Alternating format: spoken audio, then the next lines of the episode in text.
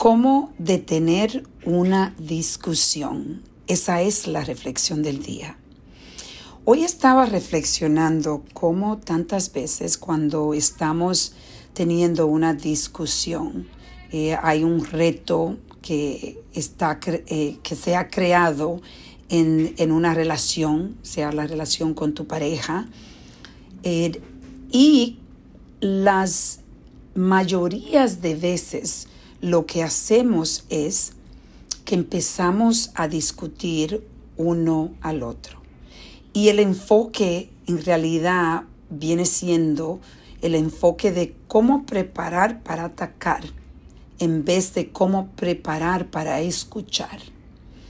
Y esto es algo que yo he aprendido y me siento orgullosa de que con el tiempo yo he podido llegar a un espacio donde cuando tengo a una persona que está discutiendo conmigo, y esto pasa bastante veces, eh, de vez en cuando en, en mi oficina, en nuestro centro médico, especialmente cuando estamos viendo tantas personas que eh, están haciendo los exámenes del COVID y muchas veces la, la gente está bien estresada y, y, un poco desconectada. Entonces, tú, estamos lidiando con personas que están, eh, que son difíciles de comunicarse.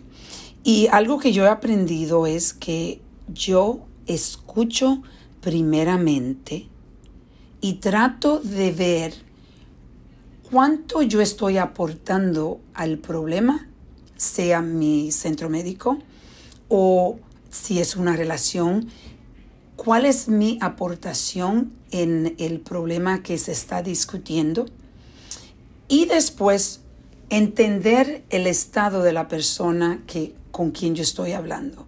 Si la persona está muy enojada y está violenta, usualmente lo que yo hago es yo bajo mi voz.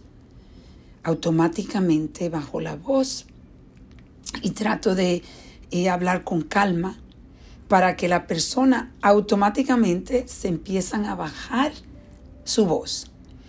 Pero cuando viene con una pareja, muchas veces y yo he sido culpable de esto por mucho tiempo también. Todos, eh, yo creo que en un tiempo o es, es difícil a veces poder entender el poder del silencio, de cómo escuchar y cuando están enojados, si una de las personas quiere hablar, déjala que hable.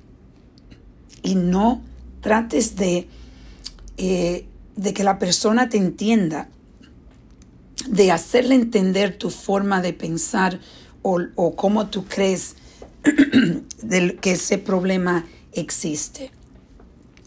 El por qué. Porque la persona en realidad cuando está enojada no se están escuchando. Y esto es, es algo que no entendemos muchas veces. Empezamos a discutir y cuando se está discutiendo en voz alta y enojado, nadie está escuchando.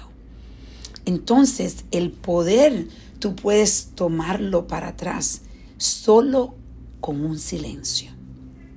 Deja que la persona hable y tú solo escucha. Y le dices, ¿sabes qué?